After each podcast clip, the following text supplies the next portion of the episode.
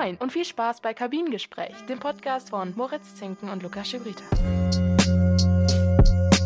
Hallo und herzlich willkommen zur nächsten EM-Spezialausgabe von Kabinengespräch. Mein Name ist Lukas Schibrita und heute melde ich mich mal wieder zurück und schaue mit meinem Kumpel Moritz auf die Achtelfinalpartien von der EM 2020 und vor allem, welche Viertelfinalpartien sich nun aus den Ergebnissen ergeben haben. Aber erstmal, moin Moritz. Hi Luki, heute schnacken wir also nach der letzten Folge mit Moderatorin Sylvia Walker wieder mal mit einem Gast und wollen diesen auch einfach mal direkt bei uns willkommen heißen. Hi Ahmed. Servus Jungs, danke für die nice Runde. Ähm, schön, dass ich dabei sein kann. Und äh, ja, äh, heute, Leute, kriegt ihr auf jeden Fall vieles äh, über die deutsche Nationalmannschaft ab, weil ich habe mich gestern schon ziemlich aufgeregt, Alter. Ja, das ist, das ist doch jetzt genau das Richtige. Ähm, bei uns, ich glaube, Lukas und ich haben uns auch noch nicht wirklich drüber unterhalten. Kommt das jetzt auch noch alles raus?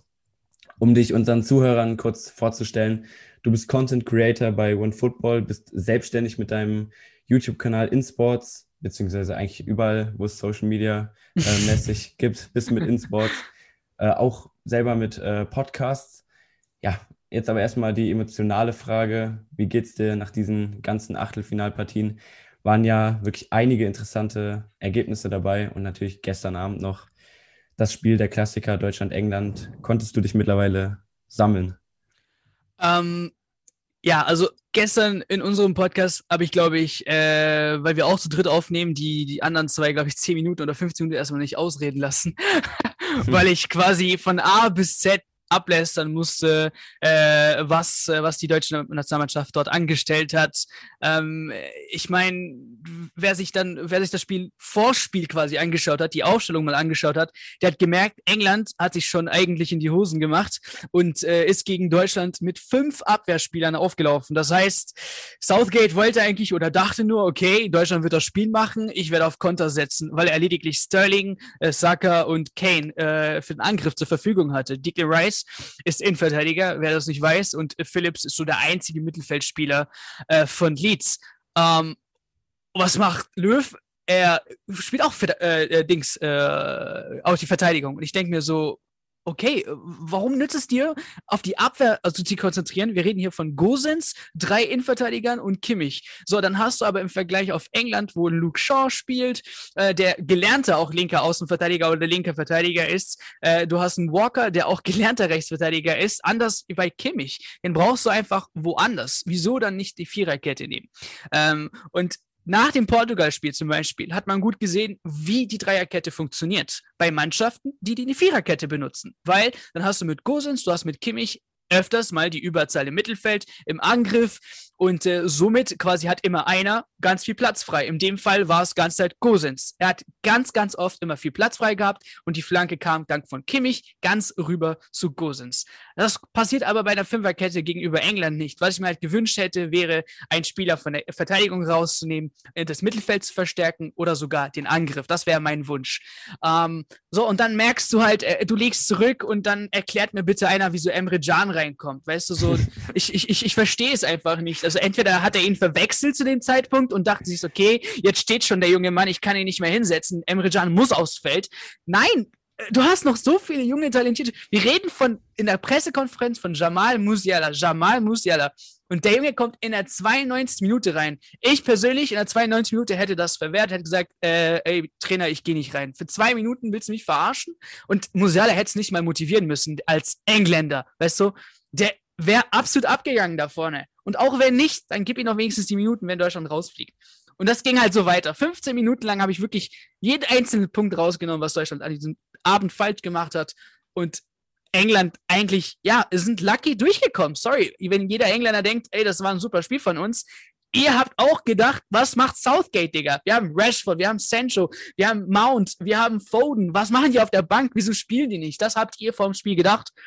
Und die sind trotzdem durchgekommen. Also, wenn das nicht lucky war, da weiß ich auch nicht mehr weiter. Ich glaube, das war's mit der heutigen Folge. Du hast alles ausführlich analysiert. Lukas nächster Satz wäre gewesen, bevor wir über Deutschland sprechen wollen. Äh, ich bin mal gespannt, wie Lukas die Überleitung jetzt hinkriegt. Aber klar, hast du absolut recht mit und gleich gehen wir da doch ins Detail. Ja, genau, wollte gerade sagen, also ich denke mal nicht nur dir, sondern auch uns geht das Spiel noch sehr nahe, weil ja die letzten 15 Minuten ja waren Griff ins Klo, muss man ja so ehrlich sagen. Aber bevor wir über Deutschland sprechen, wollen wir zuerst mal auf Belgien-Portugal schauen. Äh, das hast du dir bestimmt auch reingezogen. Das Spiel ist mit 1-0 für Belgien ausgegangen. Und was man zu dem Spiel sagen kann, ist, dass es, um vorsichtig zu formulieren, ja eigentlich unter den Erwartungen geblieben ist von vielen Fans, weil eigentlich hat man sich ja vorher gedacht, dass das so mit das beste Spiel des Achtelfinals werden könnte. Aber am Ende war es das schwächste Spiel, oder? Ähm, also ich gebe dir recht, in der Gruppe hatte man es auch gesehen, dass Belgien ähm, am Anfang ja das erste Spiel gut gespielt hat äh, und dann meine ich, die letzten Spiele waren jetzt auch nicht so überragend. Ähm, was bei Portugal zu sehen war, äh, dass Belgien, ich glaube, einen ganz anderen Spielstil erwartet hat äh, von Portugal. Äh, Portugal auch in der, also die erste Halbzeit muss ich sagen, war jetzt nicht überragend. Ne? Das, das war jetzt bei der EM die ganze Zeit so komischerweise. Die erste Halbzeit, ja, schauen oder äh, halten sich viele zurück, äh, wollen kein Tor kassieren. Ähm, und in der zweiten Halbzeit geht's ab. A la Schweiz gegen Frankreich zum Beispiel. Bis hin zur 120. Ähm, aber äh, bei Portugal, was dann in der zweiten Halbzeit passiert ist, und äh, gut, dass sie äh, auch äh, eigentlich so früh dieses Tor kassiert haben, ähm, dass auf jeden, Fall, auf jeden Fall die Mannschaft dann ja in diese Offensivlaune reingekommen ist, okay? Und äh, der Trainer zum Beispiel, äh, da kann sich zum Beispiel Löw eine Scheibe abschneiden, wechselt tatsächlich auch früh genug, um eben diesen Spielern äh, Zeit zu geben. Ein Joao Felix kam und hatte eine halbe Stunde halt Zeit äh, im Spiel was zu, äh, zu reißen. Viele haben ihn bemängelt, unter anderem José Mourinho, kann ich ihn verstehen, aber er, er, hat auch ein bisschen die Offensive geprägt in den einigen Minuten, die er gespielt hat. Ähm, ja, ich kann einfach nur sagen, Pech für Portugal. Also da waren ja Latte dabei, da war diese Ruben Dias Kopfball genau auf dem Torwart äh, gegen Courtois. Äh, hätte mir einfach kurz für ihn als, der ist ja als bester Spieler der Saison rausgegangen aus der Premier League, der hätte ich mir gerne gewünscht, dass er auch platzierte diesen Kopfball setzt und dann wäre das Ding auch durch. Von daher, wie Ronaldo es eigentlich nach dem Spiel gesagt hat, lucky für Belgien, muss ich ehrlich sagen. Ähm, da hat Portugal oder muss Portugal sich selber ja, an die Nase ziehen und sagen, hey, das war unsere Schuld Riesenspiel von Renato Sanchez. Also ich, ich kann es einfach nicht verstehen, wie der bei Bayern nicht funktioniert hat. Geht zu OSC Lille, gewinnt die Liga und wird äh, ja einer der besten Mittelfeldspieler hier für mich äh, bei der EM. Unglaublich. Ähm, ja, aber ich bleibe dabei einfach nur lucky für, für, für Belgien. Du hast es gerade schon gesagt, also Portugal wurde dann so ein bisschen aus der Reserve gelockt, dadurch, dass sie eben was machen müssen, und genau. was machen mussten, genau. Aber sonst ist es tatsächlich so, vieles ist taktisch geprägt bei dieser EM. Erst zum Ende wird es dann dramatisch, weil eben dann eine Entscheidung herbeigerufen werden muss. Es ist auch häufig Ergebnisfußball vom Feinsten, vor allen Dingen von den Favoriten. Ähm, das hat man in vielen Partien gesehen. Ist das denn jetzt eurer Meinung nach ähm, nur ein Trend oder liegt das an der kräftezehrenden Corona-Spielzeit, dass eben diese Nationen wie Belgien, Portugal, Frankreich, auch England mit Ergebnisfußball diese EM gewinnen wollen. Also ich meine, Portugal hat es ja auch schon 2016 so ein bisschen vorgemacht. Ja, also ich, ich habe dir das, glaube ich, schon äh, vor der Folge gesagt. Ich glaube, das liegt einfach wirklich daran, dass, ja, wie du gesagt hast, dass eben diese Saison sehr eng war. Viele Spieler laufen auf dem Zahnfleisch, hat ja auch Shevchenko schon vor der letzten Partie gegen Schweden gesagt. Viele Spieler von ihm sind platt. Und da kann man auch nicht, auch teilweise bei den hohen Temperaturen, ich glaube in Sevilla und Baku waren teilweise wieder über 30 Grad bei den Spielen, da können Spieler auch nicht 90 Minuten lang durchziehen. Und deswegen glaube ich auch wirklich, auch weil einige Nationen ziemlich Druck haben, zum Beispiel auch Belgien, bei denen erwartet man ja endlich, dass sie mit dieser goldenen Generation halt ja mal den Titel holen. Ja, dann haben sie eben diesen Druck und sind, glaube ich, schon fast gezwungen, so einen Fußball zu spielen. Ähm, mir haben die großen, äh, mir haben eher die kleinen Vereine gefallen, wollte ich so sagen. Ähm, ja, also kräftezerrend ist alles. Ähm, trotzdem glaube ich, dass genug Zeit war. Ich meine, wer Fußball gespielt hat, der braucht keinen Monat zum Beispiel, um sich auszuruhen für das nächste Spiel. Also es geht eigentlich in ja, zwei, drei Tagen Regeneration, geht das eigentlich wieder das nächste Spiel anzupeilen. Und ich meine, wir sehen hier, Dänemark schlägt 4 zu 0 Wales. Das ist ein unglaubliches Spiel gewesen. Und diese Spiele haben auch eine Saison hinter sich. Ähm, ich, glaube, das beste Beispiel, äh, was man sich hier vor Augen führen kann, ist das Frankreich-Spiel. Wenn zum Beispiel ein Pogba das 3 zu 1 schießt, dann sechs äh, komische Tänzchen macht, ähm, ist halt in seinem Kopf ab der 70. Ähm, bist du schon in der nächsten Runde. Und die großen Vereine, speziell in dieser EM, haben sich ziemlich sicher gefühlt eigentlich in ihren Gruppen, dass sie weiterkommen. Ähm, und auch ja, da gar keine Probleme haben werden. Und das veranschauliche ich nochmal, das beste Beispiel, 3-1 gegen Schweiz äh, nach der 70. Minute. Deschamps reagiert nicht, stellt nicht defensiv um. Die Spieler sind schon längst in der nächsten Runde. Pogba tanzt und dann zack, kriegst du halt eben von einem in der kleineren Nation nochmal auf die Fresse und die kommen weiter, weil es Fußball ist. Und äh, so geht es eigentlich, eigentlich weiter. Tschechien, für uns die ab. Ich hätte niemals gedacht, dass Tschechien so weiterkommt. Wir haben selbst eine Prognose gegeben. Wir haben gesagt, die fliegen in der Gruppe raus, aber siehe da, sind weiter. Ukraine hat sich schon von den Fans verabschiedet, äh, wenn er das letzte Gruppenspiel angeschaut hat. Tschewtschenko sind alle in die Kurve gegangen, haben gesagt, ja, auf Wiedersehen und kommen jetzt aufgrund des drittbestplatzierten äh, Platzes in der, in, der, in der EM weiter. Und äh, ja, spielen super Spiel gegen Schweden. Ähm, also ich, ich meine, jetzt wird es schon auch spannend zu sehen. Klar, jetzt sind die Kräfte noch weniger, weil man spielt die eine EM. Ähm, aber ich würde schon sagen, dass sie schon Kraft hatten und Kraft und spielen konnten. Ähm, es war einfach ja, so oft Lucky hier, äh, Belgien, Portugal, ähm, der Underdog, der unterschätzt wird, äh, Tschechien und so weiter. Ähm, da, da, haben die, da haben die Mannschaften, zum Beispiel Niederlande, nicht aufgepasst. Ja, das ist wirklich äh, kurios und spannend zu sehen. Also ich meine, wie geil ist das? Eine Mannschaft von Dänemark und äh, Tschechien wird einfach im Halbfinale dieser EM stehen. Äh, sicher, weil sie eben im Viertelfinale aufeinandertreffen. Das heißt, dann ist es auch nicht mehr weit bis zum Finale. Eine weitere Sache, die uns aber auch aufgefallen ist, und ich glaube, das hatte Lukas mir ziemlich äh, schnell während des Portugal-Belgien-Spiels geschrieben, war der Umgang der deutschen Medien mal wieder mit diesem Ronaldo-Bashing. Ich weiß nicht, ob dir das auch schon mal aufgefallen ist, aber kannst du uns da mehr zu erklären? Also klar, ähm, seine Gestik, seine Mimik vielleicht, aber warum wird er immer wieder so negativ und teilweise auch lächerlich dargestellt? Also ich, ich weiß jetzt nicht, was genau du meinst, weil ich habe jetzt auch nichts, ich habe es zwar, äh, ich weiß jetzt nicht, welche Schlagzeile du jetzt genau da meinst, was wegen Ronaldo-Bashing kann. Also ich weiß nicht, wo du guckst, das war dann auch in der Berichterstattung, also Magenta war ziemlich... Äh, ähm, neutral, aber ich hatte es auch eben dann, glaube ich, ARD oder ZDF gesehen. Und da gab es zum Beispiel die Situation mit diesem Bodycheck von Mounier und dann, äh, dass er sich da so rumgewälzt hatte. Und da. Ja, ähm, aber äh, hier muss man gar nicht Ronaldo bashen, sondern die Schiedsrichter oder allgemein die äh, Regelungen äh, für faul oder nicht faul, weil der Spieler möchte ja einen Foul herausziehen und mittlerweile ist es ziemlich einfach. Also da berührst du mich, ich kann mich irgendwie zweimal links, rechts drehen, ist es halt ein Foul, weil eine Berührung da war. Ob man jetzt so fallen muss oder nicht, auch, das ist ganz neu für mich. Wenn, wenn man sich zurückerinnert, Leute, fünf, sechs Jahre, habt ihr diese Ellbogenchecks im Gesicht oder die Hand im Gesicht? Könnt ihr euch daran erinnern? Ich nicht. Ich, ja. Das ist für mich komplett neu, dass mittlerweile jedes Handausstrecken oder irgendwas auch mal gepfiffen wird. Ähm, und von daher, das nutzt jeder aus, egal ob Morata äh, jetzt gegen, äh, gegen Kroatien, der, der, ich weiß nicht, wie der Innenverteidiger ist mit den langen Haaren, aber berührt ihn ganz komisch äh, an, der, an der Schulter und er schreit halt, dass er im Gesicht geschlagen wird. Also, das finde ich halt das Lächerliche. Ich, wenn ich Schiedsrichter wäre, ich würde sowas bestrafen, aber das ist halt nicht, liegt gleich in meiner Kraft. Ja, Ronaldo-Bashing, was soll man sagen? Also klar, der macht drei Elfmeter, zwei normale Tore.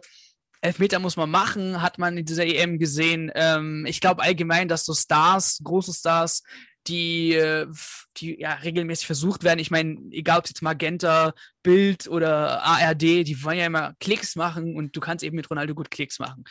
Ähm, ja, und wenn du darüber schreibst, liest sich halt der ein und andere, was eben mit Ronaldo ist. Ja, das kann natürlich auch sein, dass sie nach den Klickzahlen gehen, aber wirklich, also. Gehen äh, nur nach den Klickzahlen, glaub mir. äh, Julian Brandt, Leute, äh, äh ich fasse es, ich fasse es einfach nicht, Digga. Ähm, wird direkt mit Lazio in Verbindung gebracht, anscheinend schon der Deal durch. Und er muss erstmal in seine Instagram-Story äh, posten, dass er sich auf das Training mit Borussia Dortmund freut. Also, da, da, muss man merken, wie weit die Medien gehen. Also, die hören nur was und schon, ja, greifen sie zu und sagen, ja, das ist jetzt hier fester Bestandteil. Das wird sofort berichtet.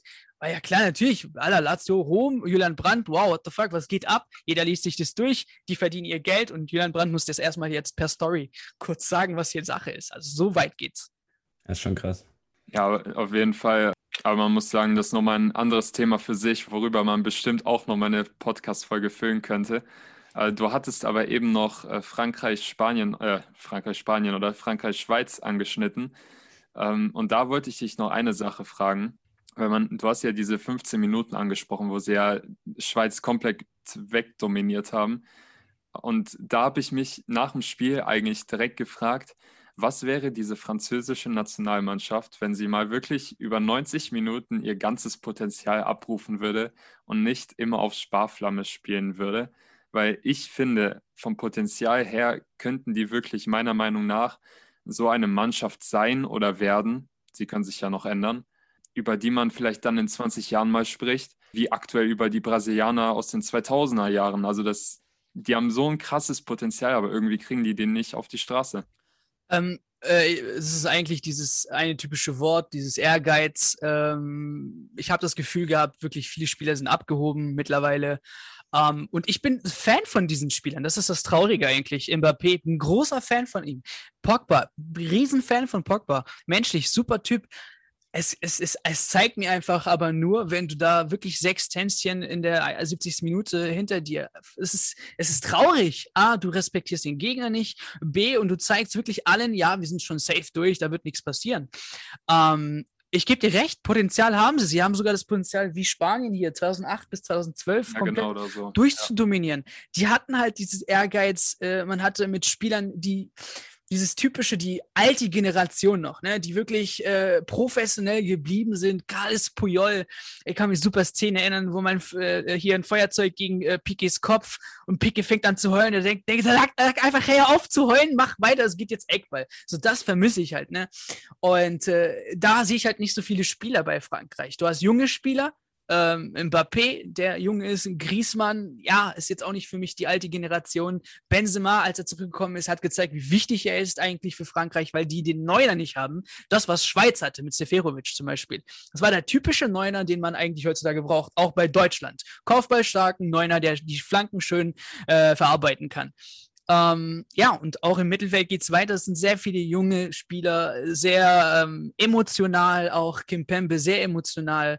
Ähm, Varan auch, also ich sehe da einfach nicht so die, diese Generation noch von Spielern, die Respekt den Gegnern zeigen, Respekt gegenüber des Spiels und auch wirklich 90 Minuten durchziehen, wie du schon sagst. Und wenn das passiert, 90 Minuten Frankreich, äh, sehe ich auch wirklich in drei, vielleicht sogar vier äh, Wettbewerben nichts zu holen, weil sieh dir mal die U21, die kommt noch. Ja, aber da hat man auch wieder gesehen, bei der U21, wenn du gerade schon diesen Quervergleich machst, Deutschland wurde immer schlecht geredet, diese Generation.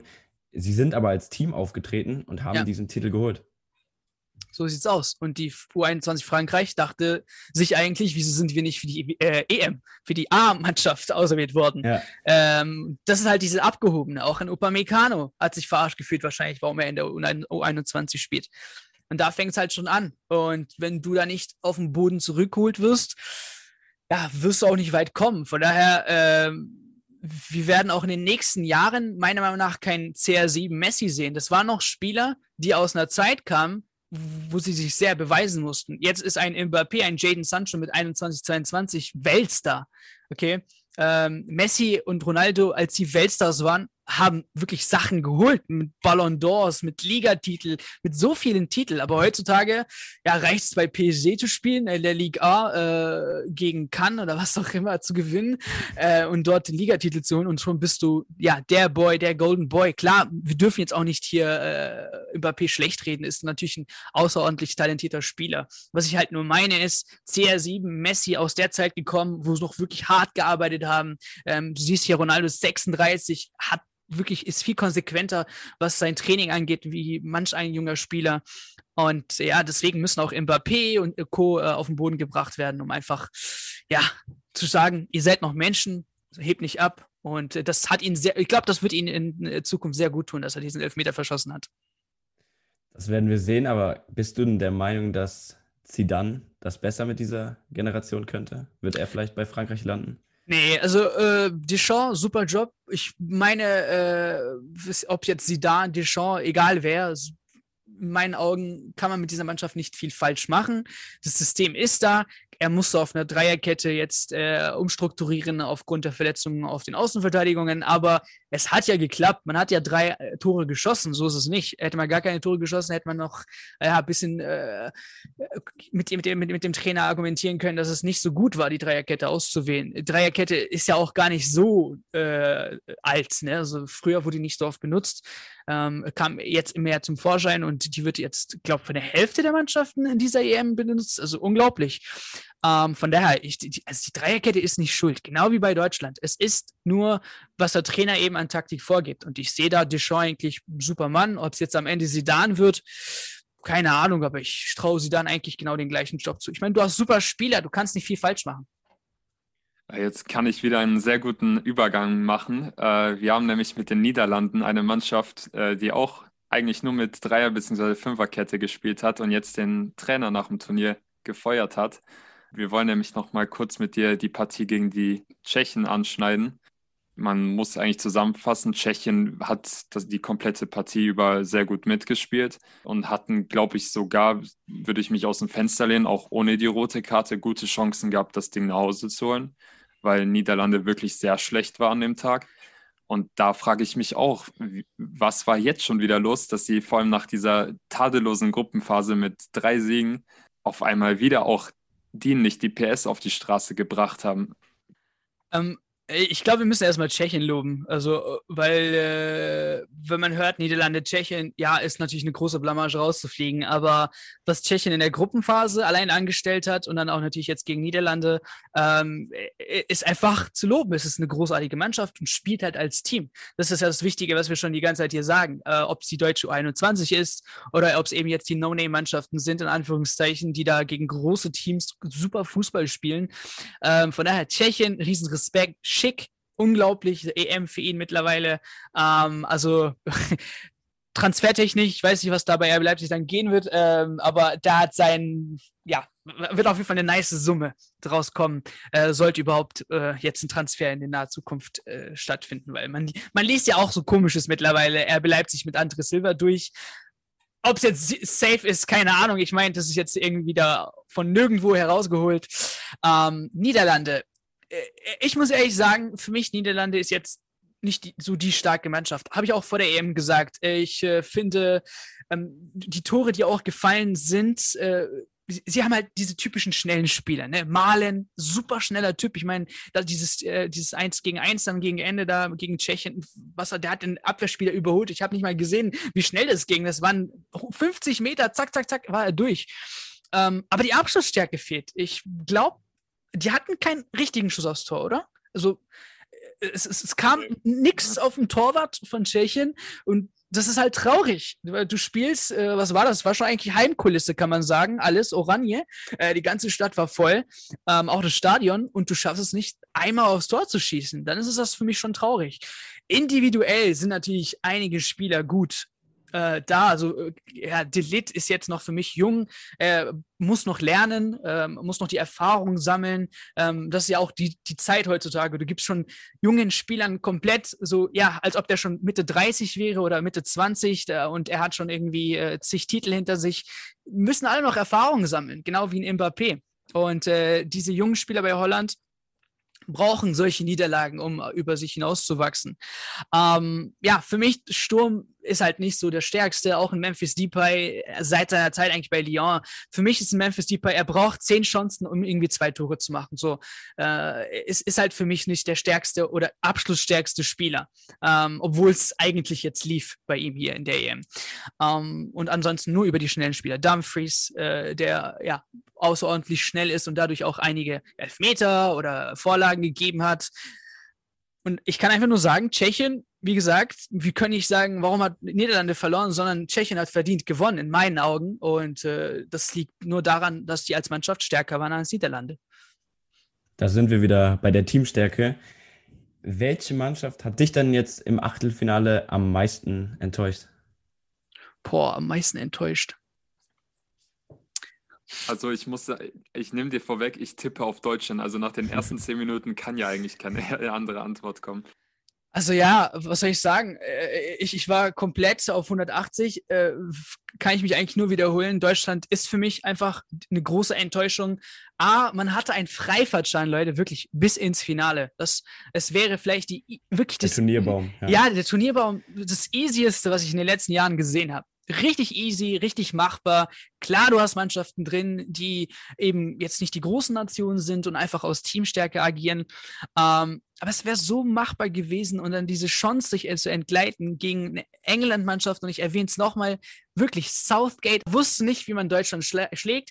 Er wollte defensiv stark stehen. Warum? Weil es hat man eben im Verlauf dieser EM gesehen, die Mannschaften, die defensiv stark gestanden sind und eben auf Konter gespielt haben, das hat Tschechien oft gemacht. Ähm, die haben dann die Tore geschossen und dann sind sie weitergekommen. Belgien, ähnlich. Es, gegen Portugal haben sie ja nichts gemacht. Also es war ja ein Schuss, direkt rein.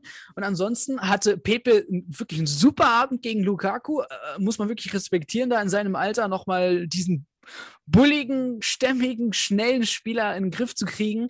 Ähm, und von daher, Deutschland für mich klar die größte Enttäuschung, aber für mich ist die EM geil. Ich finde äh, Auf jeden Fall. genau diese Verlängerungen und dann noch das Kroatien-Spanien-Spiel in, in letzter Minute nochmal immer dieses in letzter Minute Ausgleich. Also wir haben ja am Montag Dieser Äh, Montag, das war ja krass. was unglaublich los acht Tore bei Spanien und sechs Tore äh, bei Ja. Frankreich gegen Schweiz. Ist- Was willst du noch mehr als Fußballfan? Äh, von daher, die EM ist für mich gut. Ich habe jetzt für mich, weil wirklich aus deutscher Sicht sage ich einfach nur, Deutschland war ein bisschen schwach äh, und enttäuschend, dass es halt so jetzt geendet ist. Auch das letzte Turnier von Jogi Löw. Ähm, und würde da schon die Mannschaft nennen als größte Enttäuschung. Aber jetzt kommt erstmal ein kleiner Werbespot und dann melden wir uns sofort wieder mit der Analyse des Deutschlandspiels, wo du deinen Frust dann nochmal freien Lauf lassen kannst. Schatz, ich bin neu verliebt. Was? Da drüben. Das ist er. Aber das ist ein Auto. Ja, Mit ihm habe ich alles richtig gemacht. Wunschauto einfach kaufen, verkaufen oder leasen. Bei Autoscout24. Alles richtig gemacht. So, wir sind zurück bei Kabinengespräch. Zu Gast ist immer noch Ahmed. Ihr könnt ihn übrigens bei Instagram unter der wahre Ahmed oder eben auf YouTube unter InSpots finden. Jetzt geht es aber weiter mit dem Aus der DFB 11, mit dem Ende der Löw-Ära. Deutschland hat die Partie eben gestern mit 0 zu 2 gegen die Three Lions verloren. Hat sich das Ergebnis nach der Gruppenphase so ein bisschen angebahnt? Also du hast schon gesagt, England ist selber schwach. Aber dennoch war die Leistung von Deutschland über die Spiele nicht wirklich sehr überzeugend. Portugal mal ausgenommen. Mats Hummels hatte dann gestern auch in einem Insta-Post noch gesagt, ich sitze hier gerade im Bus und eigentlich fahren wir auch verdient nach Hause, wenn man mal überlegt, von vier Spielen haben wir nur eins gewonnen. Ähm, äh, es hat sich für mich nicht angebahnt, ähm, weil ich äh, in der Todesgruppe gesehen habe, dass Deutschland mithalten kann. Ne? Ähm, man hat gegen Frankreich durch, nes, durch ein dummes Eigentor verloren. Äh, Frankreich war quasi noch ohne Treffer, ohne eigenen Treffer. Gegen Portugal legt man eine sensationelle Partie hin. Ähm, Portugal ist weitaus stärker als die Portugal, die wir in letzter Zeit hatten. Ähm, früher, ich kann mich noch erinnern, als äh, der Trainer sich einmal in der Pressekonferenz gesetzt hat und erstmal alle deutschen Spieler aufgelistet hat und wie groß oder äh, wie lang die sind, sorry, und wie auf Kopfballstärke quasi äh, spielen. Und tatsächlich hat Deutschland dann so gewonnen. Es war, glaube ich, sogar eine Flanke irgendwie. Ballack, Schweinsteiger, keine Ahnung, aber war auf jeden Fall ein Kopfball. Äh, Portugal gibt sich geschlagen. Das hat sich alles geändert und trotzdem hat Deutschland geschafft, Portugal zu schlagen. Eine Portugal-Mannschaft, die noch stärker ist als früher. Das wollte ich damit sagen. Und deswegen hat es für mich nicht angebannt. Ungarn, sehr unterschätzt. Äh, Ich glaube, alle haben erwartet, dass wir mit 3-0 durchgehen. Ähm, Ich war happy, dass es ein Unentschieden geworden ist. Ähm, Und von daher bin ich eigentlich positiv rausgegangen. Dann habe ich mir den Stammbaum angeschaut und ich so, okay, Jungs, wirklich easy going. Die Engländer für mich in der Gruppenphase absoluter Miss, äh, werden es nicht hinkriegen, weiterzukommen. Deutschland wird das gebacken kriegen. Dann kommt die Aufstellung.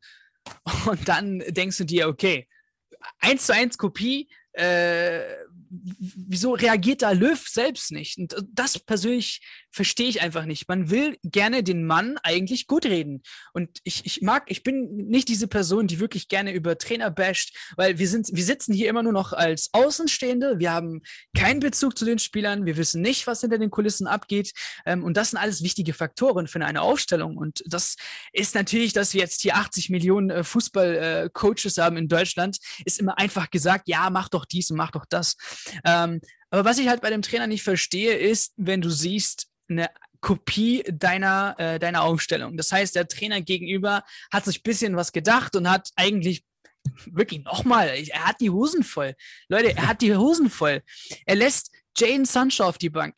Er lässt äh, äh, Rashford auf die Bank. Er lässt einen Mount auf die Bank, einen Foden auf die Bank. Also all seine Offensivleute äh, Leute lässt er auf die Bank agiert nur mit drei Leuten vorne, Sterling, Kane und Saka. Saka, weiß jemand, wer Saka ist, jetzt die gerade Podcast hören? Ich glaube nicht, oder? Der, der, Typ hat erst jetzt eine gute Saison gespielt. Nochmal. Also sagen wir mal nur Sterling und Kane. Ähm, also zwei Spieler haben ausgereicht. Deutschland, was ist, es ist lächerlich. Das ist einfach nur lächerlich. Ähm, und dann der, der Trainer positiv merkt, es läuft nicht in der Offensive. Okay, dann bringe ich einen Grealish rein der Grealish ändert sofort das Spiel. Grealish hat ja gegen Deutschland gewonnen, kann man eigentlich so sagen. Warum kriegst du es als, als deutscher Nationaltrainer nicht hin, mit deinen Leuten, die du auf der Bank hast, äh, da irgendeine neue Ausstellung zu finden? Er hat gemeint, Timo Werner, super Typ. Da werden wir jetzt auf jeden Fall die Bälle in die Tiefe spielen und Timo Werner wird äh, England auf den Sack gehen. Ein Scheiß, da kam nichts raus. Da kam nichts raus von Timo Werner. Hat nichts gemacht. Ähm, das habe ich halt nicht verstanden. Ich, ich wollte einfach nur hinaus, dass ich die Denkweise von Yugi Löw manchmal nicht verstehe, auch die Auswechslungen nicht. Und deswegen, ich versuche ihn gern zu schützen, aber er zeigt eben das Gegenteil und äh, bringt uns eigentlich Fans nicht unbedingt auf seiner Seite mit den Aktionen, die er führt. Ähm, ja, verdienter Verlierer, würde ich auch sagen, äh, wie Mats Hummels äh, eigentlich schön gesagt hat, weil wir hatten unsere Chancen. Also Thomas Müller, wenn du äh, gerne zu, als Come dein Comeback feiern möchtest, okay, dann mach's doch wie Hummels. Hummels sein Comeback hat sich wirklich gelohnt, aber richtig gelohnt. Seine Grätschen da, die brauchen, äh, er braucht jetzt einen Pokal, einen, einen, goldenen Fuß oder sowas mit einer Grätsche und das muss ihm vergeben werden, weil er hat wirklich einige Tore verhindert. Ähm, und ist der Mann hinten gewesen, Spielaufbau äh, neben Rüdiger. Rüdiger braucht einen wirklich festen, stabilen ähm, und, und, und Verteidiger, den Spielaufbau betreiben kann, weil in meinen Augen Rüdiger da doch ten äh, Tendenz hat immer an Fehlern äh, im Spiel. Und da hat ein Hummels super Job gemacht. So, dann kriegst du Müller eben diese Steilvorlage, wirklich eins gegen eins. Und ja, ich meine, bei Bayern hätte er es gemacht. Wirklich. Bei Bayern hätte er es gemacht und hätte ihn locker versenkt. Ähm, und bei der deutschen Nationalmannschaft, da wo es drauf ankommt, nicht zu machen, ist ein bisschen schwach. Das ist halt ein bisschen schwach. Wir hatten noch Harvards, äh, exzellenter Schuss, aber super gehalten. Ich weiß gar nicht, wie Schweinsteiger äh, äh, Manuel Neuer als äh, einer der besten Torhüter in der EM sieht. Es ist unglaublich, ne? Leute, es ist ein Transferexperte im Fernsehen. Also bei aller Liebe, also. Oh, ich glaube, du bist weg. Also wir haben dich noch bis aller Liebe gehört. Ohne, ohne Treffer, äh, ohne Gegentreffer. Yes. Also wir ja. haben das mit ja, äh, Schweinsteiger ähm, noch mitbekommen, so ein bisschen am Anfang. Genau, genau, sorry. Äh, ich wollte nur sagen, dass der Schweinsteiger da als Fußballexperte für mich jetzt auch irgendwie in, in nicht mehr relevant ist, wenn er sagt, äh, dass Manuel Neuer der beste Torhüter bei der EM ist und Pickford geht da ohne Gegentreffer durch in die nächste Runde. So, what? Ähm, wenn, also ein Experte muss ja versuchen, neutral zu sein, wirklich den Zuschauer das zu vermitteln, äh, was als ein Fußballexperte äh, vermitteln muss und dann nochmal einseitig zu sein und sagen, Manuel Neuer einer der besten Torhüter bei der EM oder der Beste, ist auch ein bisschen schwach. Ja gut, über die Paarung äh, Jesse Wellmer und Schweinsteiger habe ich mich auch des Öfteren äh, aufgeregt. Das war ja wirklich ich habe gar keine Chemie zwischen denen gesehen, aber das ist ein anderes Thema. Ich würde gerne noch auf ein paar Details äh, im System eingehen und dann auch in der Aufstellung von Deutschland. Also klar, erstmal zu dieser Dreierkette. Du hast gesagt, man kann bei dieser EM auch mit der Dreierkette gewinnen. Man sollte das nicht als Ausrede nutzen. Jetzt war es ja so, gegen Portugal, gegen eine Viererkette hast du auch schon gesagt, man hatte dadurch eben durch das System von Löw Platz und deswegen war es da auch die richtige Entscheidung über Außen äh, mit, dieser, mit diesem System zu agieren. Jetzt hat man aber ja gegen Ungarn gesehen und auch gegen England, dass diese Dreier- bzw. Fünferkette gespiegelt wurde und dadurch ja auch Gosens und Kimmich komplett raus waren. Also die waren ja, haben gar nicht am Spielgeschehen teilgenommen. Ähm, wie, wie hättest du jetzt aufgestellt? Also ich habe auch zum Beispiel gesehen, ich glaube, Gündogan war ja wegen seiner Verletzung nicht dabei, weil sonst hat man ja eigentlich ja, mit Groß und Gündogan und dann eben Hummels im Spielaufbau eigentlich ähm, den Vorteil, dass man sehr schwer zu pressen ist. Mit Goretzka sieht es dann schon ein bisschen anders aus. Deswegen vielleicht die Entscheidung, Werner äh, vorne drin zu haben, um eben schnell umschalten zu können, falls man äh, den Ball auch rausschlagen muss auf den schnellen Werner. Das ist aber dann irgendwie auch so geendet, dass man hohe Bälle auf Werner gespielt hat, der zwischen Maguire und Stones in der Luft hing. Was sind deine Gedanken dazu? Also ich habe mir gedacht, ähm, wenn er die Aufstellung 1 zu 1 kopiert und mit drei offensiven Männern aufläuft, reicht Viererkette aus. Drei gegen vier, wir sind in Überzahl, okay? Ähm, das Problem jetzt hier war, wenn Deutschland Spielaufbau betreiben möchte, dann müssen Gosens und Kimmich mit vor, weil sonst sind wir in Unterzahl im Mittelfeld ähm, und dann geht gar nichts, dann geht gar nichts. Das heißt, Goretzka, Kimmich, Gosens und Kroos müssen schauen, Spielaufbau betreiben und mit nach vorne. Dann hast du eben nur noch drei Leute hinten, die ja agieren müssen, falls es zu einem Gegenangriff kommt. Dann hast du halt ein blödes 3 gegen 3. Ähm, und wir haben gesehen, dass äh, unsere ja, Abwehrspieler nicht die stabilsten sind. Ähm, hättest du eine Viererkette hier gebildet, hättest du das Mittelfeld verstärken können. Ich hätte jetzt nicht unbedingt den Angriff verstärken ja, wollen, weil ich mir halt den Fußball immer im Mittelfeld sehe ähm, und wenn du das Mittelfeld dominierst ähm, und die Mannschaft laufen lässt, gegen, äh, Gegenmannschaft laufen lässt, äh, Gegenspieler laufen lässt und die dadurch müde werden, auch die Konzentration verlieren, äh, dann können diese Steilpässe in, in, zwischen den Räumen, zwischen Mittelfeld und Abwehr kommen und dann kann auch ein Timo Werner gerne drin bleiben. Also das hätte ich liebend gern gesehen. Ähm, wie, wie, du schon sagst, wenn eine Fünferkette dort aufgestellt ist, auch gegen Ungarn, ja, dann äh, ist es einfach eng. Es ist sehr eng und dann kommst du nicht einfach durch. Das heißt, die Außen nützen dir nicht so viel, meiner Meinung nach, äh, wenn es hinten fünf Leute gibt. Ähm, weil dann Kimmich auf einmal gegen zwei Leute spielen muss, um eine Flanke reinzukriegen. Gosens ebenfalls. Und viel Spaß, Trippier Walker, zwei Rechtsverteidiger. Ja, was will ein Gosens da machen, bitte? Er kriegt da keine niceen Pässe von Groß rein oder so. Ähm, und auf der linken Seite genauso. Also Shaw hat einen super, super Job gemacht. Mein Problem ist halt nur, drei Leute haben ausgereicht, um Deutschland quasi zu bezwingen, okay? Ähm, Dicke Rice sehr oft Fehler gemacht, nice Bälle bekommen, äh, Müller hat seine Bälle bekommen, also da hast du nicht unbedingt Timo Werner gebraucht. Es hat einfach viel mehr Stabilität im Mittelfeld gebraucht. Und da hätte ich gerne einen Spieler rausgenommen, äh, aus, aus diesem Defensivdenken ähm, und eine Viererkette gebildet. Theoretisch hätte es nicht mal anders aufstellen müssen. Also Ginter rechts, Hummels und äh, Rüdiger ähm, und dann Gosens und dann Groß, äh, äh, Kimmich, diese Dreierkette mit Goretzka. Goretzka musst du die Abwehr, Abwehrläufe ähm, entnehmen. Er, er, soll nicht nach hinten laufen. Goretzka soll quasi Bindeglied zwischen Angriff und defensives Mittelfeld sein. Groß ist sowieso der Mann, der die Abwehr unterstützt, um Spielaufbau zu betreiben. Kimmich ist so ein Zwischending. Und ich kann es durchaus Kimmich und äh, Groß trauen, da im Mittelfeld defensiv stabil zu stehen. Aber dann, wenn Goretzka auch noch als dritter Mann mithelfen muss, dann hast du halt gar, gar keine Spieler vorne. Ähm, ja, äh, ich hätte Timo Werner tatsächlich vielleicht auf dem Feld sogar gelassen. Ähm, mir, ist ein bisschen schade, dass Spieler wie zum Beispiel Neuhaus gar keine Minuten bekommen haben bei der EM. Ähm, auch ein Musiala nicht so oft eingesetzt. Das sind so die Sachen, die mich ein bisschen ankotzen und die man vielleicht hätte ändern können. Ja, aber Viererkette auf jeden Fall gegen England. Ähm, du hast auch eben beide Personen schon mal angesprochen, über die wollte ich mit dir jetzt noch kurz sprechen, nämlich Hummels und Harvards. Äh, wir wollten dich, dich nämlich noch fragen, damit wir auch mal ein bisschen Positives hier reinbringen aus dem Deutschlandspiel. Wer war für dich der Man of the Match? Weil ich meine, Hummels hat ja auch teilweise herausragend gespielt, äh, muss ich sagen, aber auch Harvards, also teilweise die Pässe von ihm in die Gasse diese auch diese besondere Rolle, die er gespielt hat, dieses, der war gefühlt so ein Freigeist, der spielen konnte, wo er wollte. Wer war für dich der beste Mann auf dem Platz? Also in diesem Spiel muss ich ehrlich sagen Hummels, ähm, weil wenn Havertz, dann hätte ich mir gerne ein Tor von ihm gewünscht.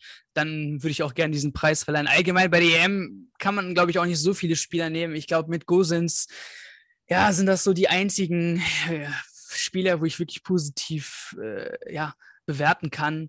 Ähm, ansonsten, wir, wir haben ja so junge Superkicker. So, äh, Timo Werner bleibt weiterhin das Problem, dass er, genau wie ich jetzt Memphis Depay vorhin äh, bemängelt habe, er auch zehn Chancen für ein Tor braucht.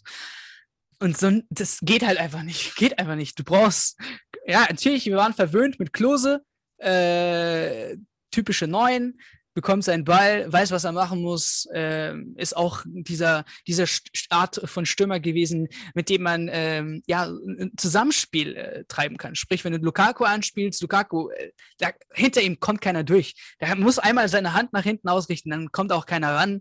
Und dann wartet der eben, bis du vorbeiläufst, legt noch einmal ab, der andere kann durchspielen. Das sind so neue Spielideen, die Deutschland einfach mit so einem Timo Werner nicht hat.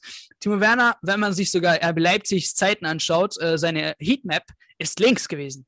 Also er kam recht viel über links, gar nicht über die Mitte. Es war auch gar nicht Julian Nagelsmanns Absicht, äh, äh, Timo Werner als typischen Neun zu haben. Wollte er gar nicht, sondern leicht abgesetzt, links, kann noch quasi dieses typische Eins gegen Eins gehen. Man kann ihn schicken. Es ist schwer, einen Neuner zu schicken, weil da muss er quasi mal auf den Außen stehen, um eben diese Pässe durchzukrücken.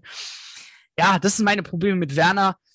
Aber ja, Kai Havertz, Hummels, die zwei haben zwar ein gutes Spiel gemacht, Havertz hat für mich so das Tor gefehlt, war auch knapp dran, äh, das, äh, das Tor zu erzielen, aber Hummels hier für mich bei der EM mit Abstand, also das war der beste Comeback, den man machen konnte. So, das war eigentlich auch genug Positives. Jetzt wir dich doch fragen, ähm, wer hat dich jetzt am meisten enttäuscht bei dieser ganzen EM? Jetzt nicht nur gestern auf das gestrige Spiel bezogen, sondern wirklich über das ganze Turnier von der deutschen Mannschaft. Wem hast du letztendlich mehr zugetraut? Ähm, Timo Werner, klar. Ähm, du bist deutscher Stürmer, äh, also du bist Stürmer der deutschen Nationalmannschaft und äh, du hast dich dementsprechend auch zu verhalten quasi.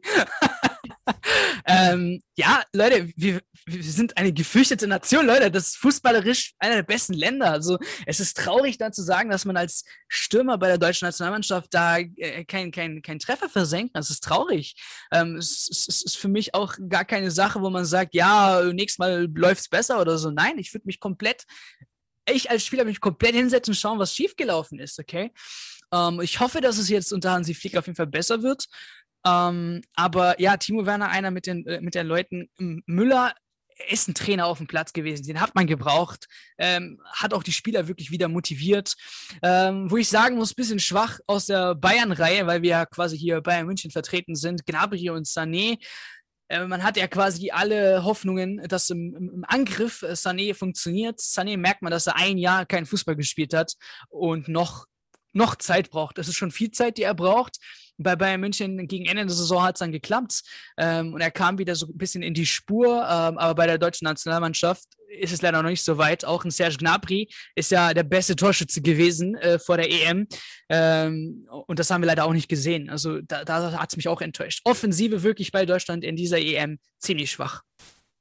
Ja, man hatte auch einfach das Gefühl, dass diese Offensive teilweise so abgekapselt vom Mittelfeld einfach in der Luft rumhing und da wirklich nichts zusammengelaufen ist ein weiterer Punkt, der mir da auch ja, komplett gegen den Strich läuft, ist, dass so häufig auch von Löw darüber gesprochen wurde, dass Deutschland, äh, diese Generation jetzt sich noch weiterentwickeln muss. Ich finde das so ein Bullshit, weil man hat wirklich schon so eine Top-Mannschaft und dann wird da immer irgendwas von Entwicklungen gesprochen, während andere Länder auch schon auf Youngsters setzen, wird dann so ein Musiala irgendwie die ganze Zeit aufgespart.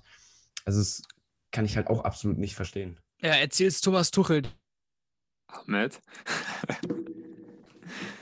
Der ist ziemlich jung. Und der hat die Ver Doch, doch. Das ist das, das ist das Komische bei Zoom. Ich höre ich hör euch tatsächlich noch, ne? Also so, so okay, weit geht's. Ist, ja, okay, dann ja. Also das, ist, komplette das ist echt weird. Ja. Ähm, ich wollte nur sagen, dass, äh, dass du mal das mit der Spielentwicklung Thomas Tuchel fragen sollst, weil der Durchschnittsalter von Chelsea ziemlich low ist. Ähm, und der hat mit jungen Spielern die Champions League gewonnen. Also, was will man noch? Was man noch? Ein Havertz ist jung und hat die Champions League gewonnen. Warum mussten sich diese Spieler, warum muss sich Jamal Musiala in dem Fall eben dann anhören, dass er viel zu jung ist für. Äh, wie viele Minuten hatten der bei der EM? Also, tu, äh, ja, genau. Löw tut so, als ob der jetzt eine ganze Halbzeit gespielt hat und da auch komplett verkackt hat. Also, ja, ähm, ja es ist für mich. Wie viele Junge gab es denn in der Elf? Sorry. Jetzt, sollen, wir, sollen wir aufzählen? Also äh, fängt hinten an. Ist Ginter für euch noch jung? Nein. Nein. Rüdiger auch nicht. Neuer nicht. Hummels nicht. Dann hast du. Harvard sein. Genau, das war der einzige, richtig. Und der ist nicht mal jung. Also, komm. 22? Ja, also bei aller Liebe. Ich weiß auch nicht, bei was für ein Umbruch er jetzt noch denkt. Du hast gerade schon angesprochen, unter Flick soll es dann besser werden. Man muss auch wirklich festhalten, also Groß für mich auch ein absolut gutes Turnier ähm, im Vergleich ja, was heißt absolut gutes Turnier? Ähm, man kann jetzt nicht von einem guten Turnier bei der deutschen Nationalmannschaft reden. Aber groß, was mir bei ihm wirklich gefallen hat, war, dass er auch mal körperlich präsent war. Und das hatte ich vorher von ihm noch nicht so gesehen. Hummels eben sehr stark. Also ist die Frage ähm, an dich auch, ob diese Spieler von Flick jetzt mitgetragen werden noch oder wird es vielleicht auch jetzt ähm, ja, einige Karriereenden in der Nationalmannschaft geben? Beziehungsweise ja. unter Flick wird sich der Fußball ja auch noch mal ein bisschen verändern. Also von ihm kennt man jetzt nicht diesen Ergebnisfußball. Da wurden teilweise auch sehr viele Tore kassiert. Wir alle erinnern uns an die Serie, wo man zehn Spiele in der Bundesliga immer zurücklag. Aber man hat es eben durch diesen Angriffsfußball noch gepackt. Was, was wird kommen? Ahmed, erzähl's uns. Jetzt habe ich es versucht, neben Twitter noch aufzumachen, habe es nicht geschafft. Aber ich meine, ähm, Groß wird seinen äh, Rücktritt geben. Nach der Euro 2020 wird er offiziell bekannt geben, dass er nicht mehr in der Nationalmannschaft spielt. Ähm, woher die Information? Äh, ich meine, ich weiß, ob es Christian Falk war. Also äh, es war schon ähm, eine seriöse Quelle. Ähm, und ganz ehrlich, es hatte ich, also in meinen Augen, wenn man das Ganze jetzt nochmal bedenkt, äh, wie groß da auch agiert ist und so, hat sich das, glaube ich, auch angebahnt, dass da gar keine WM noch mitgeht oder so. Ähm, und nach der Euro quasi Ciao sagt. Das ist der erste Player, wo ich sagen könnte, okay, wird seinen Rücktritt geben. Und dann haben wir eigentlich nicht mehr so viele. Nächstes Jahr ist die WM. Ähm, wir sollen ja einen Umbruch machen. Das heißt, viele junge Spieler. Da gibt es keine, keine Rücktritte. Ähm, Hummels sehe ich noch nächstes Jahr da, Neuer auch, Müller auch. Ja, und somit sind es eigentlich alle. Bei Groß dürfte es sicherlich was anderes sein als das Alter. Er war ja auch immer so ein bisschen der Löw-Junge, äh, also der Liebling von Löw, hatte ich das Gefühl. Ähm, ja, aber sonst nochmal zur taktischen Ausrichtung. Also da wird sich unter Flick auch einiges ändern. Denkst du, er wird diesen Fußball, den wir in dieser wirklich sehr geilen äh, Saison mit sechs Titeln von Bayern, äh, werden wir den sehen? Ähm, ich glaube, was Flick äh, bei Bayern geschafft hat, ist einfach nur den Rückhalt einiger Spieler nochmal zu kriegen, äh, zu, hin, hinzukriegen. Also die Spieler, die down sind. Wie willst du einen Sané motivieren, der mitten in der EM voll down ist? Wie klappt das bei Serge Gnabry? Er ist gekommen und das hat irgendwie bei der ganzen Mannschaft geklappt. Ähm, er ist auch einer gewesen, der durchaus einige Spieler auf der Bank gelassen hat. Äh, ich rede hier von dem, boah, mit dem Namen habe ich ja echt nicht so, aber der Spanier, der äh, Rocker, genau, Rocker. Rocker. Rocker kam ja, also ist ist auch ein Mann, äh, der Spieler auf die Bank lässt. Es ist jetzt nicht so, dass wir gleich sagen, alles klar, der wird safe spielen und der wird safe spielen. Da wird sicherlich auch einige Namen treffen, die auf der Bank sitzen werden.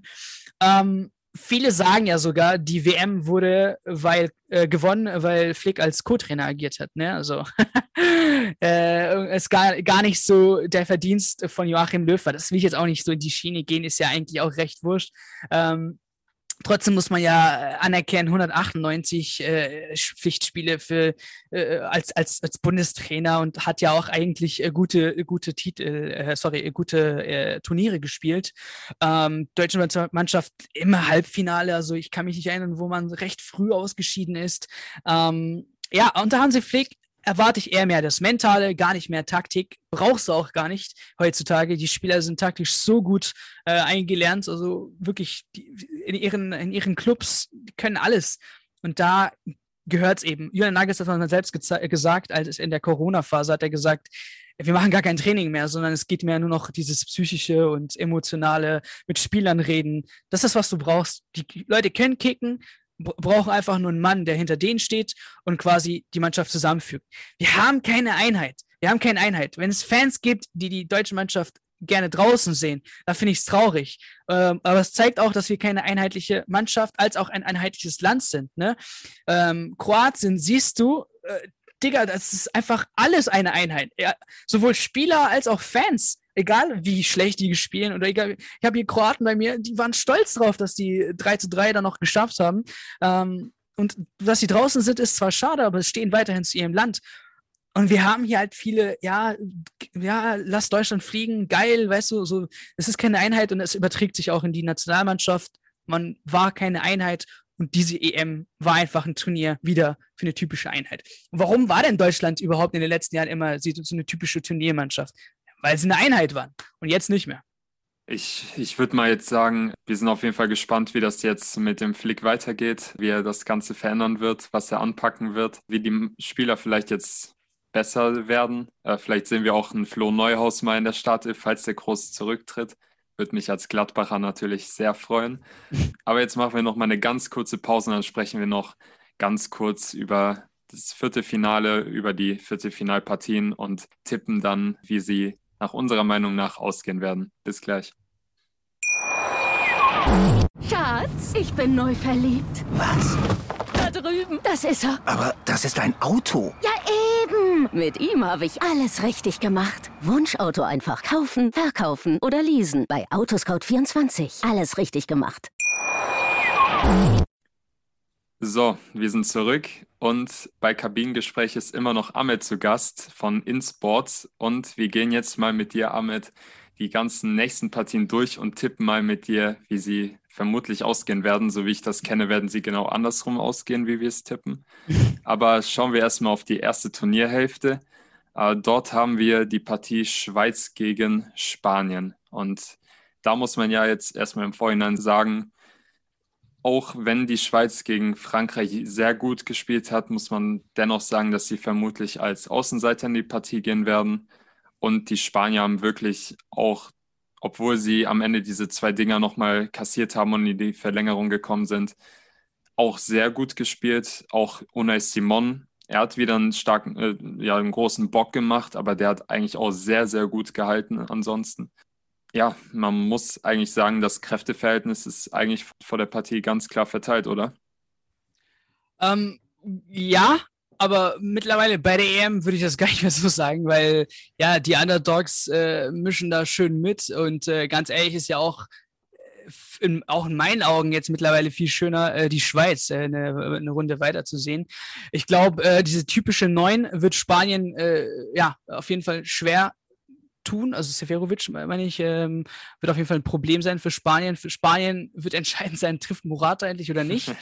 ähm, ist ja auch ein witzigen Verlauf jetzt mittlerweile. Ich meine, es ist auch leider das Internet und wie welches Gewicht das Internet mittlerweile hat. Da wird ja mittlerweile gemobbt, was auch nicht mittlerweile witzig ist. Ähm, ja, aber als Spieler bei Spanien musst du halt eben deine Tore machen. Ähm, ich denke mal 4-3-3, typisch Spanien, Ballbesitz, äh, und da muss halt Schweiz schauen, dass über Konter geht.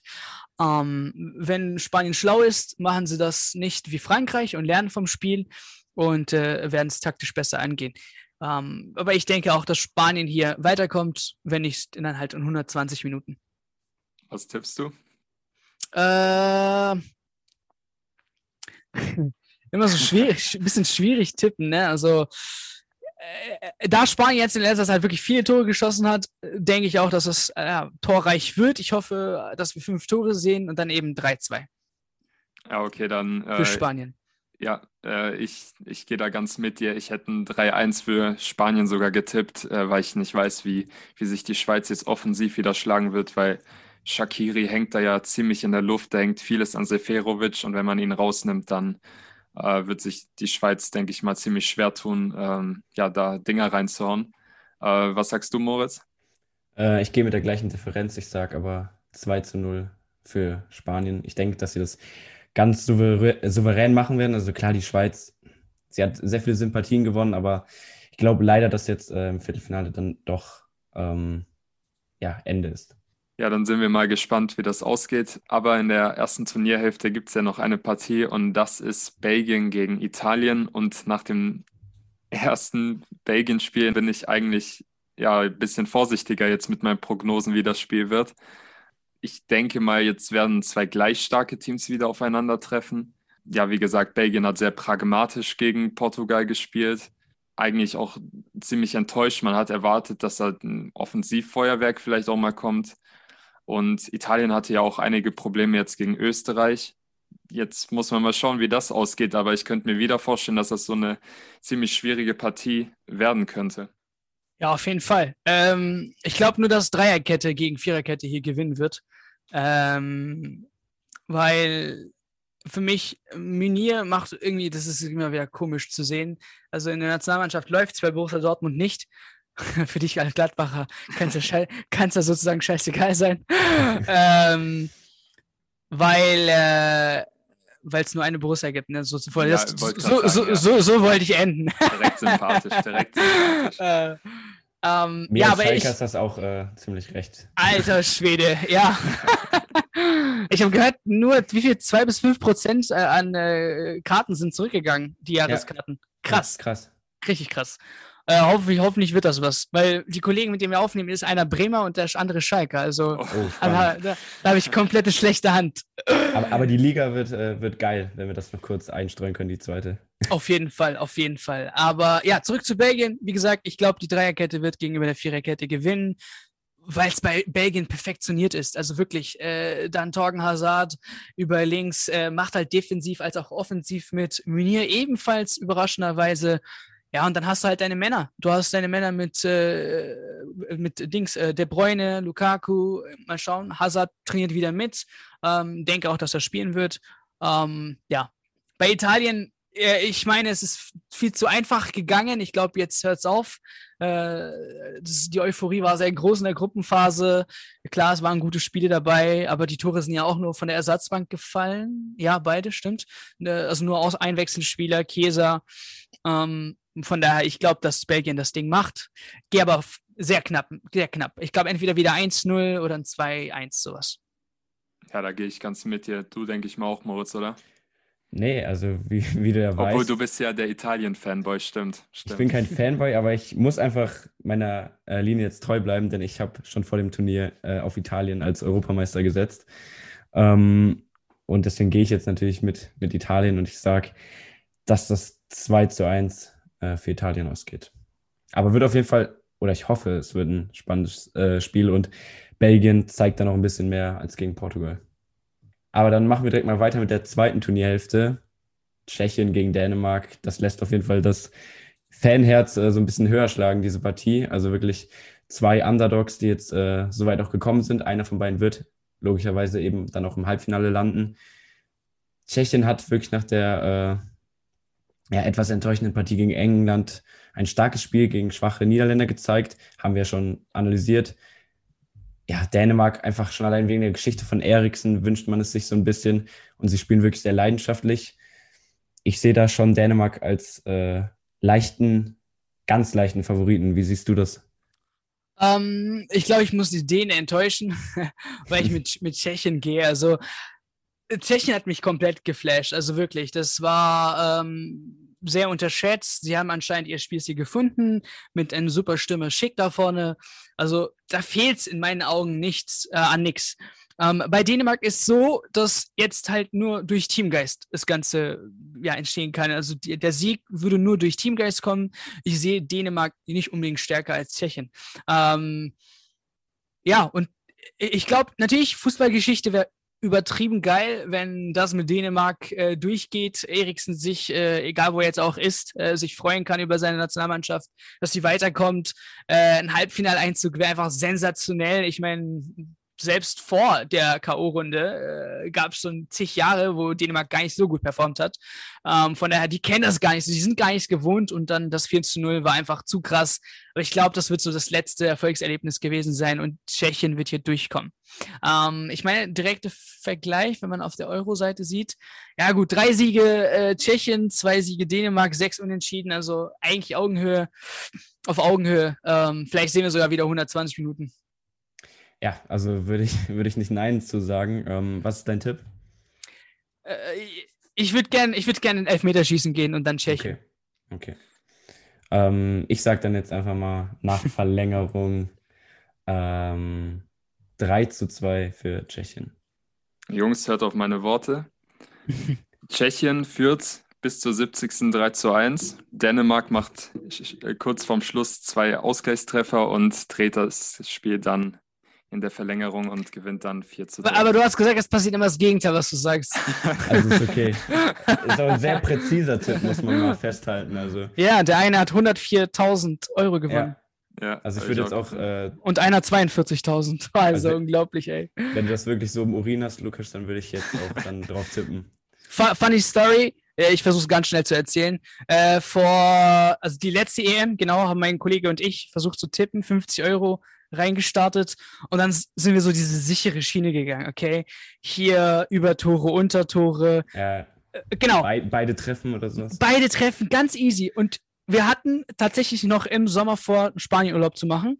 Das Geld hätte super geholfen. Wir sind bis 700 Euro gekommen, okay? Dann, dann haltet euch fest, es spielt Portugal gegen Österreich. Wer sich erinnert, der weiß jetzt schon sofort, wie es ausgegangen ist, okay?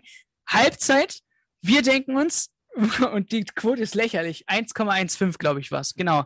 All in, 700 Euro auf 1,15, damit es, keine Ahnung, 820 Euro wird oder sowas. Also richtig lächerlich, weil wir gedacht haben, safe, safe, safe, safe, fällt noch ein Tor. Egal Österreich oder Portugal, aber es fällt noch ein Tor, okay?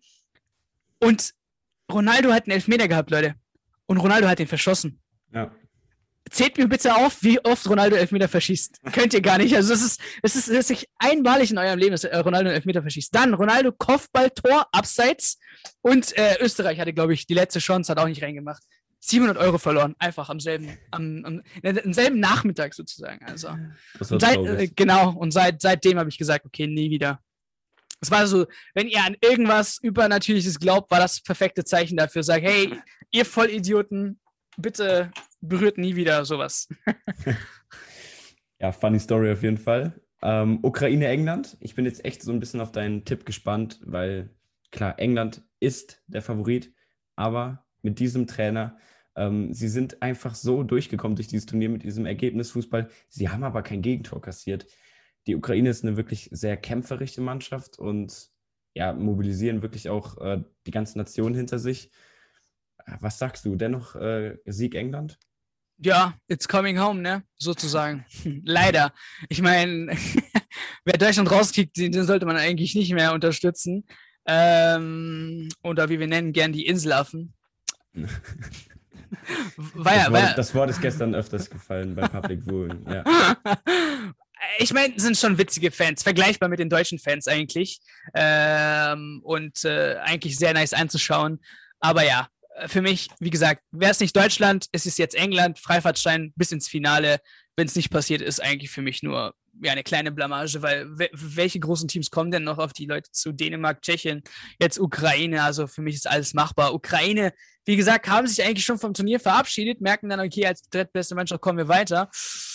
Ist dann auch für mich auch zu viel des Guten. Äh, letzte Sekunde noch das Tor geschossen. Ähm, ich meine, dass England hier auch ungeschlagen bleibt und dann sicher durchgeht. Jetzt kommt halt drauf an, was Southgate macht. Fünferkette mit wieder fünf Abwehrspielern oder wird er endlich mal offensiver? Ich meine, Jaden Sancho würde ich endlich mal gerne sehen. Also bei aller Liebe, das ist ja schon ähm, wirklich ein Hass gegenüber den Spielern, muss ich ehrlich sagen. Sonst ist es nicht verständlich. Ey, der Typ ist doch schon Premier League-Spieler, so, ne? Weil Southgate hat, oder typisch England hat dieses typische Problem mit äh, Fußballern außerhalb der Premier League, die werden nie eingesetzt. Das ist, ich weiß nicht warum. Ähm, ja, ich hoffe einfach, dass er spielt, dass andere Leute noch spielen, aber ich sage England, dass sie weiterkommen und gibt ein 2 zu 0. Lukas? Äh, Ukraine macht das Portugal von 2016 und kommt ganz dreckig auch direkt ins Finale. Ähm, deswegen tippe ich auf einen 1-0-Sieg durch ein Kopfballtor auch von Jaremczuk. Okay, wieder sehr, sehr Vor, präzise. Vorlage Chevchenko. Vorlage Shevchenko. Ich sag 3 zu 0 für England. Okay, das waren die Tipps. Jetzt nochmal ganz kurz dein Hot Take. Also England ist für dich ja quasi schon so gut es geht äh, im Finale, wenn nichts falsch läuft. Ja. Dann gegen Belgien oder? Ich glaube, ich glaube, ähm, Spanien ist ähm, meiner Meinung nach auch noch eine Mannschaft, die sich zusammenfinden muss. Also es laufen, ja, also eigentlich passt diese Abwechslung im Team, ne, zwischen Jung und Alt. Ähm, der, der Trainer, ja, ist ja eig- eigentlich kein Gemochter in Spanien, ne? Also es ist, glaubt man nicht, aber tatsächlich die Spanier sind nicht so Fan von ihm. Ähm, und sehe Belgien, wie gesagt, wenn sie wirklich die Dreierkette konsequent durchspielen, dann ist das gegen die Viererkette immer fast ein Sieg. Also da müsste quasi, weil ja, Spanien Ballbesitz, okay, und dann ist halt Belgien in der Fünferkette. So viel Spaß da durchzukommen, wenn du einen Meunier auf Außen hast und äh, Torgen Hazard äh, auf Außen hast, die konsequent auch Abwehrleistung tätigen. Ähm, und dann brauchst du es dann, und dann, wenn Morata drei, vier Chancen braucht für ein Tor, ja, wird es schwer gegen Belgien, äh, da gegen Courtois äh, ein Tor zu schießen. Du brauchst eine Chance und direkt einen Treffer eigentlich. Äh, von daher wenn es gegen Belgien geht, denke ich auch, dass Belgien ins Finale geht, dann Belgien gegen England und dann Belgien Europameister. Dann habt ihr die endlich goldene Generation hier. Weil es ist ja irgendwann vorbei, ne? Die werden auch nicht jünger, ja. Ja. Ja, dann würde ich mal sagen, äh, das war's mit dem ganz kurzen Überblick über die aktuelle Lage. Ich weiß gerade nicht, bei wie vielen Minuten wir angekommen sind, aber ich Stunde. glaube bei einer Stunde genau. Ähm, ja, in den nächsten Runden oder in den nächsten Aufnahmen äh, können wir dann wieder ein bisschen genauer auf alle Partien eingehen, weil es dann ja nicht mehr so viele sind. Wir kommen ja langsam am Ende des Turnieres an. Und ich würde noch erstmal sagen, vielen Dank, dass du dir die ganze Zeit genommen hast. Wir haben ja auch vorher noch mal eine Zeit lang gesprochen. Gern. Und war richtig geil mit dir. Und wir wünschen dir natürlich mit InSports äh, noch viel Erfolg für die Zukunft. Danke, danke. Danke, dass Ja. ich da sein durfte. Ja, sehr gerne. Also wirklich nochmal geil, dass du mir auch äh, geantwortet hast. Ist ja auch nicht selbstverständlich und äh, da so mitmachst und jetzt auch wirklich ja, mit Herzblut bei dieser Analyse dabei warst. Hat echt sehr, sehr viel Spaß gemacht. Danke. Danke auf jeden Fall in die Runde. Und äh, natürlich hoffe ich auch, dass euer Podcast hoffe ich durch die Decke geht. Ist er schon, ist er schon. Aber nicht mit Mario Basler reden, bitte. Ist vermerkt. Mach's gut. Ciao, ciao. Schatz, ich bin neu verliebt. Was? Da drüben. Das ist er. Aber das ist ein Auto. Ja, eben. Mit ihm habe ich alles richtig gemacht. Wunschauto einfach kaufen, verkaufen oder leasen. Bei Autoscout24. Alles richtig gemacht. Schatz, ich bin neu verliebt. Was? Da drüben. Das ist er. Aber das ist ein Auto. Ja, eben. Mit ihm habe ich alles richtig gemacht. Wunschauto einfach kaufen, verkaufen oder leasen. Bei Autoscout24. Alles richtig gemacht.